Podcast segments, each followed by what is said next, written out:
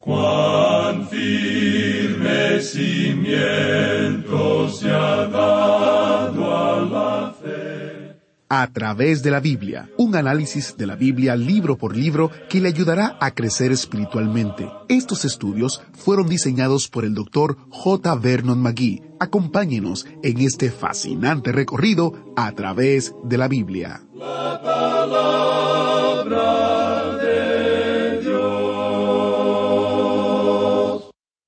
Bienvenido a través de la Biblia, el programa donde conocemos a Dios en su palabra. Soy su anfitrión, Heiel Ortiz, y me alegro mucho de que usted haya sintonizado el programa de hoy. Este año 2023 celebramos 50 años de la fidelidad de Dios al ministerio a través de la Biblia en español. Este estudio fue diseñado por el Dr. Magui, destacado maestro y expositor de la Biblia. Luego, el estudio original en inglés fue traducido al español y actualmente existe y se escucha en más de 200 idiomas y dialectos en todo el mundo. La enseñanza del Dr. Magui, en español en la voz de nuestro maestro Samuel Montoya, ha tocado a millones de almas a través del mundo de habla hispana.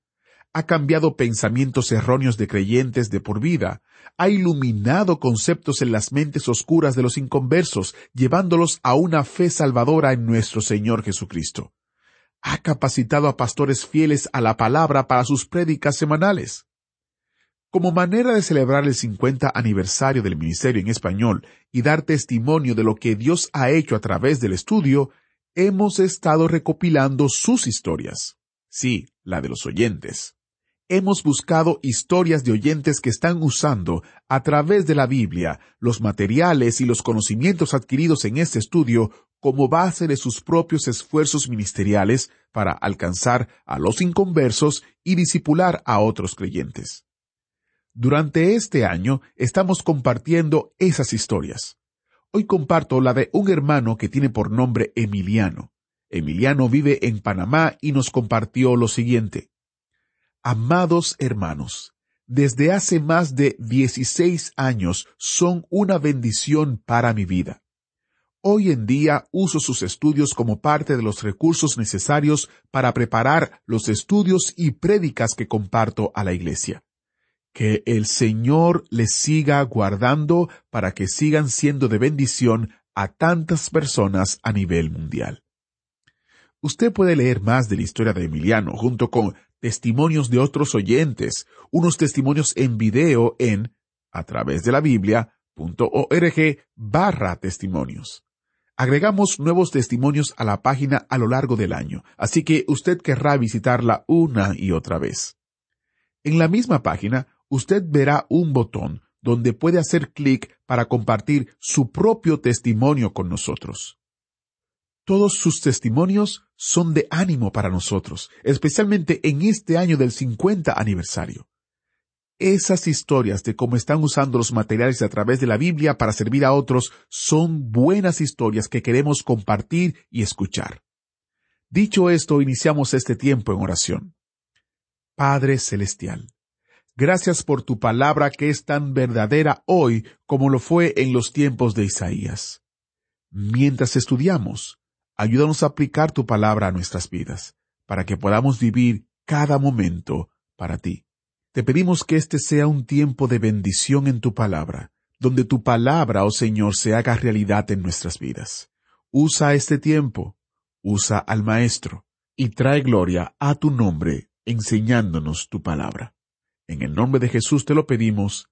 Amén Ahora busque su Biblia o encienda su Biblia en Isaías capítulo 34, porque comenzamos nuestro recorrido bíblico de hoy con las enseñanzas del Dr. Magui en la voz de nuestro maestro Samuel Montoya. En el día de hoy, amigo oyente, llegamos al capítulo 34 de Isaías, y aquí nos encontramos al final de esta sección, la cual es la primera división del libro de Isaías. Esta división trata del gobierno de Dios, su juicio ha sido el tema principal a través de todo esto. Esto cambiará ahora dentro de breves instantes. Nos aproximamos ahora al final de esta sección en particular, donde hemos estado observando seis ayes, y ya ha habido cierto progreso o progresión en este asunto de la profecía. Vimos la situación local a la cual se estaba dirigiendo el profeta Isaías, y luego cuando él se internó en un área un poco más amplia, al dirigir su mirada a través de los siglos hacia una época cuando nuevamente se presentaba el juicio. Esas cosas que estaban sucediendo en aquel entonces eran simplemente una figura de aquello que vendría, un período que el Señor Jesucristo había identificado como el período de la gran tribulación. Y luego, pasando eso, tiene lugar la llegada del Rey. Hemos visto eso. Lo vimos en nuestro programa anterior. El Rey ya viene, pero en realidad hoy no estamos mirando o esperando al Rey. Estamos mirando o esperando a un Salvador. Estamos esperando esa bendita esperanza, la gloriosa venida de nuestro Dios y Salvador Jesucristo.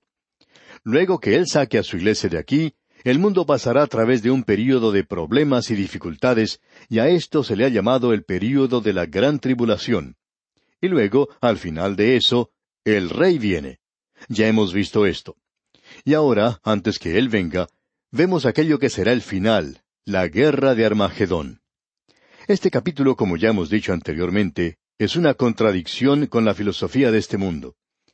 El hombre mira hacia el futuro como si eso fuera una época cuando él habrá mejorado al mundo gracias a sus propios esfuerzos, que él va a lograr construir lo que llama utopía. Él logrará atraer el milenio aun cuando lo llama por nombre diferente. El hombre será capaz de elevarse a sí mismo. Eso es lo que piensa hoy. Es la filosofía básica de la evolución. De paso, digamos que la evolución es una filosofía y no es una ciencia de ninguna manera, porque existe una diferencia de opinión entre los científicos en cuanto a lo que ocurrió en realidad en este mundo hace un millón de años. Pero aún así, toda la filosofía es que se logrará mejorar las cosas al avanzar hacia el futuro, pero será un mejoramiento hacia adelante y hacia arriba para siempre. Día a día, en todo sentido, yo estoy logrando ser mucho mejor. Ese es el cuadro. El hombre ha incorporado eso a todo aspecto de la vida, a cualquier cosa a la cual uno observa, y no interesa lo que sea, uno puede mirar hacia el pasado y ver cómo la gente de entonces hacía las cosas y cómo se hacen ahora en el presente, y entonces uno puede ver un gran progreso. ¿Y qué será en el futuro? Ellos tendrán la alfombra perfecta. Por supuesto que puede que lleguen a perfeccionar esa alfombra persa hasta el punto en que uno se pueda sentar en ella y salir volando. Y esa alfombra tiene de todo, excepto un timón. Y no sabemos a qué lugar lo llevará, pero el hombre está de camino. Él cree que nos estamos dirigiendo a algo grandioso y bueno. Lo interesante, amigo oyente, es que la palabra de Dios mira hacia el futuro, a aquel día que vendrá. Todo está en el milenio, ese será un día mejor, pero eso no es la consumación de los esfuerzos del hombre. En vez de eso, es el reino que viene a través del poder y la gloria de Dios. Y antes de que el reino sea establecido, todo lo que el hombre ha construido aparte de Dios pasará por un juicio terrible. Toda la obra del hombre es contraria a Dios y debe resultar en un conflicto final. Ese conflicto final ha sido llamado en el último libro de la Biblia como la batalla de Armagedón. Y el pecado del hombre será finalmente encabezado por el hombre de pecado, quien intentará traer un reino de su propia parte, y ese reino es el período de la gran tribulación solo podrá terminar con la venida del Señor Jesucristo a este mundo para establecer su reino. Así es que este capítulo que tenemos ante nosotros aquí mira en su totalidad hacia el futuro. Los asirios han desaparecido. Delitzsch ha explicado esto diciendo algo que está muy acertado según nuestra opinión. Él dice, sentimos que estamos siendo sacados del escenario de la historia y transportados al medio de las cosas finales. Estos capítulos son los últimos pasos por los cuales nuestro profeta se eleva hasta la altura en la cual permanece. Por último, cuando llegamos al capítulo cuarenta, al final, después de la caída de los asirios, las tinieblas vuelven a juntarse otra vez en el horizonte. Isaías se apartó de sus propios tiempos. El fin de todas las cosas llegó a ser más y más su propia posición fue la revelación del misterio de la encarnación de Dios, para lo cual todo esto preparaba el camino. Esto que tenemos aquí, pues, es algo tremendo. Llegamos ahora a la indignación que el Señor derramó sobre todas las naciones. Eso lo vemos en los primeros cuatro versículos. Y luego veremos a Edom como el objetivo y la figura que representa a todos los enemigos de Dios. Y luego la intención del Señor es que el día de la venganza del Señor se acerca. Notemos lo que tenemos ahora aquí en el primer versículo de este capítulo treinta y cuatro de Isaías. Acercaos, naciones, juntaos para oír, y vosotros, pueblos, escuchad. Oiga la tierra y cuanto hay en ella, el mundo y todo lo que produce. En el mismo comienzo del libro de Isaías, allá en el capítulo uno, versículo dos, Dios llamaba al cielo y la tierra para que fueran testigos de su juicio de su propio pueblo Israel. Ahora, en este capítulo, Dios llama solo a las naciones de la tierra para que sean testigos de su juicio final sobre todas las naciones, y aquí lo tenemos. Leamos el versículo dos. Porque Jehová está irado contra todas las naciones, e indignado contra todo el ejército de ellas, las destruirá y las entregará al matadero. Notemos aquí las palabras que han sido seleccionadas para demostrar ese juicio. Dice que Jehová está irado, indignado, que Él destruirá a las naciones y las entregará al matadero. Estas son las expresiones de más dureza que posiblemente puedan ser usadas. Y el juicio es universal y es severo. No es solamente el tiempo de la tribulación de Jacob, sino que es el tiempo del sufrimiento de la tierra. Y nuestro Señor habló acerca de esto como una época de sufrimiento sin par en toda la historia del mundo. Las trompetas, los sellos y las copas que se mencionan en el libro de Apocalipsis, todos intensifican y confirman esto. Amigo oyente, sea usted creyente o no lo sea, la tierra en la cual usted y yo estamos viviendo hoy se está dirigiendo hacia el juicio de Dios. Ese juicio se acerca, y Dios dijo que se acerca sobre esta tierra. En lugar de un gran día para el hombre pecador, se acerca un tiempo de juicio sobre la tierra. Usted puede mirar a su alrededor hoy y esta civilización y todo lo que usted puede ver tendrá que pasar bajo el juicio de nuestro Dios Todopoderoso. Luego en el versículo tres de este capítulo treinta y cuatro leemos Y los muertos de ellas serán arrojados, y de sus cadáveres se levantará hedor, y los montes se disolverán por la sangre de ellos.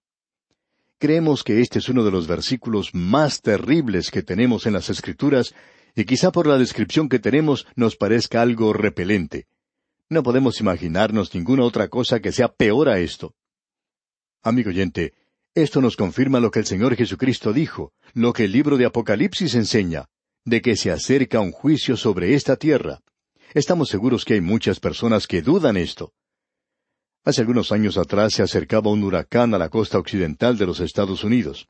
Aún hoy uno puede observar esa zona donde castigó la tormenta y todo lo que existía en ese lugar fue prácticamente destruido por el temporal. Aún luego de pasar varios años, no existe nada allí. En ciertos lugares los bosques fueron completamente destruidos y quitados de esa zona. En ese lugar existía una casa y un grupo de personas estaba viviendo en ella, y esta gente decidió quedarse en ese lugar, aun cuando se dieron cuenta que la tormenta iba a ser algo peligroso. En lugar de escapar de la zona, decidieron tener una fiesta y beber cerveza. En lugar de salir de ese lugar, se emborracharon todos, y todos ellos perecieron en la tormenta. Esa gente no creyó que esa tormenta iba a ser tan fuerte, y hasta se burlaban de ella. Pues bien, amigo oyente, usted puede hacer eso en cuanto a la tierra el día de hoy. Pero, amigo oyente, la palabra de Dios dice que el juicio se acerca para esta tierra. Y esta sección que estamos leyendo aquí enfatiza eso. Notemos ahora lo que dice el versículo cuatro de este capítulo treinta y cuatro de Isaías. Y todo el ejército de los cielos se disolverá, y se enrollarán los cielos como un libro, y caerá todo su ejército, como se cae la hoja de la parra, y como se cae la de la higuera. Cuando usted ve que esta hoja se cae del árbol, usted puede tomar un poco de cemento y volverla a pegar, pero eso no va a dar ningún resultado. No va a permanecer allí, no va a vivir otra vez. El juicio se acerca, Usted no puede evitar que llegue, y no hay nada en este mundo que usted pueda hacer. Solamente una cosa. Asegúrese de llegar al lugar de refugio. Asegúrese de eso. De esta forma, entonces podrá escapar de la tormenta. Asegúrese, amigo oyente, que usted va a escuchar lo que Dios tiene que decir, y recuerde que el Señor Jesucristo es un refugio cuando viene la tormenta, y esa tormenta se acerca sobre este mundo. Ese es el cuadro que tenemos aquí ante nosotros. Ahora, en el versículo cinco, él comienza hablando en sentido figurado. Allí dice, Porque en los cielos se embriagará mi espada, he aquí que descenderá sobre Edom en juicio y sobre el pueblo de mi anatema. Aquí se habla de la espada de Dios en el cielo. Eso es importante de notar en esta parte. Cuando usted y yo tomamos la espada aquí, es por motivo de venganza o por otra clase de motivo. Pero cuando Dios la toma, amigo oyente, es para traer justicia sobre esta tierra. La espada de Dios en el cielo está lista para caer. Él lo dice, y aquí se menciona a Edom, y Edom es Esaú, y Esaú representa la carne. Representa a toda la humanidad que está en Adán. Está en rebelión contra Dios y contra el pueblo de Dios. Dios dijo, A Esaú he aborrecido. Dios juzgará a Edom, porque esa gente está contra Dios y contra el pueblo de Dios y contra la Biblia y contra lo bueno y contra todo aquello que es correcto. Dios dice que Él va a juzgar. Quizás a usted no le agrade esto, amigo oyente, pero usted tendrá que discutir eso con el Señor. No es necesario que lo haga con nosotros porque esto es lo que Él dice en su palabra. Ahora la intención del Señor se presenta comenzando con el versículo ocho de este capítulo treinta y cuatro de Isaías, donde leemos porque es día de venganza de Jehová, año de retribuciones en el pleito de Sión. Este es el día de la venganza de Jehová. Veremos esto nuevamente en el capítulo sesenta y tres de Isaías. Y uno no puede hacer nada para detener esto. Es tan imposible de detener como si usted quisiera detener a un tren con su propia mano. Eso es algo imposible. Se acerca sobre este mundo, amigo oyente, porque Dios dice que las cosas tienen que ser corregidas. Él tiene que detener el mal y al hombre que se revela aquí en esta tierra. Hay una gran cantidad de gente en esta tierra que no quiere inclinarse ante Dios de ninguna manera. Este es el universo de Dios. No sabemos dónde podrán irse. Él tiene solo un lugar para esta gente, que es el que se llama infierno. Ahora usted puede pensar en esto como le plazca, amigo oyente, pero es un lugar mucho peor que si fuera nada más que algo hecho de fuego. Ese es el cuadro que tenemos aquí. Ahora no vamos a entrar en detalles. Usted puede leer esto por sí mismo. La palabra de Dios es infalible, y su palabra, amigo oyente, no pasará. El Señor Jesucristo dice que todo esto va a ser cumplido. Y llegamos ahora al capítulo treinta y cinco de Isaías, y damos gracias a Dios porque la batalla de Armagedón no va a ser el fin de todas las cosas. Llegamos ahora a las bendiciones del milenio, y este es un cuadro del reino. Tenemos aquí una expresión poética una joya. Hay un cierto sentido de justicia poética en este capítulo, con el cual se concluye esta sección sobre el juicio. Los fuegos del juicio ya se han apagado, la espada de justicia está envainada, la noche de los problemas de este mundo ha finalizado, y la mañana de las delicias del milenio ha llegado. Esta sección finaliza en el tema de la paz sobre la tierra en abundancia y en prosperidad. El método de Dios ha sido el de pasar a través del sufrimiento a la paz, a través de la noche a la mañana, a través del juicio a la salvación, a través de las lágrimas al gozo de la mañana. La calma de este capítulo es un contraste con las tormentas del juicio de los últimos capítulos que acabamos de observar. De esos capítulos que lo precedían, podemos decir como dice el escritor de Cantar de los Cantares, ha pasado el invierno y las flores aparecen sobre la tierra. Tenemos ante nosotros ahora tres secciones. En los primeros dos versículos, la tierra material será restaurada y la maldición del pecado será quitada del cuerpo de esta tierra. En los versículos tres al nueve, el cuerpo del hombre será renovado. Esta es el alma de la tierra, la humanidad. Luego, en el versículo diez tenemos que los miembros de la familia de Dios regresarán a Sión, y aquí tenemos el espíritu de la tierra. Veamos esto, leamos el primer versículo de este capítulo treinta y cinco de Isaías. Se alegrarán el desierto y la soledad, el yermo se gozará y florecerá como la rosa. Los desiertos de este mundo en la actualidad no están disminuyendo en su tamaño. Lo que en realidad sucede es que se hacen cada vez más grandes. Las sequías y la erosión de este suelo están apresurando el proceso hoy, y la contaminación ambiental está llenando esta tierra. Todo eso cambiará completamente en el milenio. Toda la contaminación ambiental será quitada. También será quitada la maldición del pecado. Y tendremos entonces esta maravillosa declaración de este primer versículo donde dice, Se alegrarán el desierto y la soledad, el yermo se gozará y florecerá como la rosa. Ese es el cuadro del futuro de esta tierra. Luego leemos en el versículo dos, Florecerá profusamente y también se alegrará y cantará con júbilo. La gloria del Líbano le será dada, la hermosura del Carmelo y de Sarón. Ellos verán la gloria de Jehová, la hermosura del Dios nuestro. El apóstol Pablo nos dice allá en su epístola a los romanos que toda la creación gime a una y a una está con dolores de parto hasta ahora. En el milenio, la creación toda se regocijará. En el versículo tres vemos que también el hombre será renovado, porque la creación está esperando que nosotros recibamos cuerpos nuevos. En los versículos tres y cuatro de este capítulo treinta y cinco de Isaías leemos Fortaleced las manos cansadas, afirmad las rodillas endebles. Decid a los de corazón apocado, esforzaos, no temáis. He aquí que vuestro Dios viene con retribución, con pago. Dios mismo vendrá y os salvará. En medio de las tormentas de juicio, el pueblo de Dios puede regocijarse porque ellos saben que Dios vendrá y los salvará. La Iglesia tiene además el gozo de nunca experimentar ese período de la gran tribulación. Luego se nos dice en los versículos cinco y seis entonces los ojos de los ciegos serán abiertos y los oídos de los sordos se abrirán. Entonces el cojo saltará como un ciervo y cantará la lengua del mudo, porque aguas serán cavadas en el desierto y torrentes en la soledad.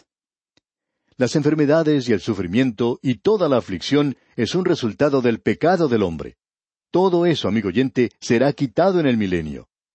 Ahora en el versículo siete de este capítulo treinta y cinco de Isaías leemos el lugar seco se convertirá en estanque, y el sequedal en manaderos de aguas, en la morada de chacales, en su guarida será lugar de cañas y juncos.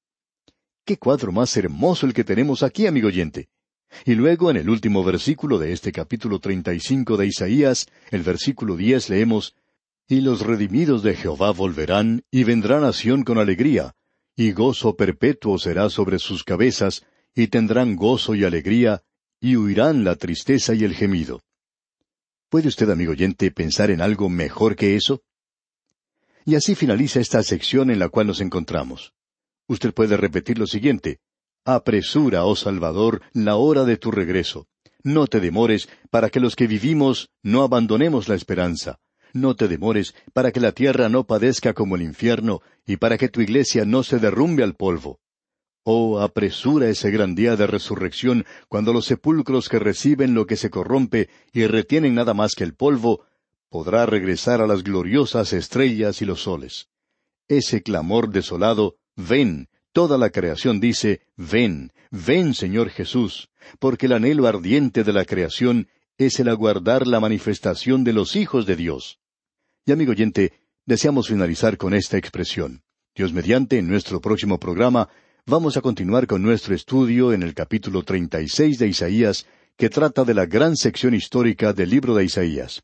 Mientras tanto, le aconsejamos, como lo hacemos con frecuencia, que usted lea el capítulo 36 de Isaías y se familiarice con su contenido.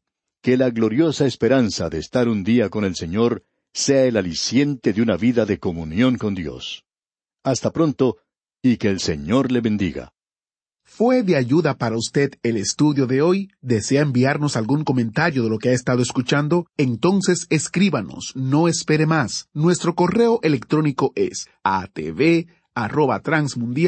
atv@transmundial.org. atv@transmundial.org. Si desea recibir las notas y bosquejos de lo que estamos estudiando, suscríbase gratis en nuestra página en internet a través de la Biblia .org barra notas a través de la biblia.org barra notas.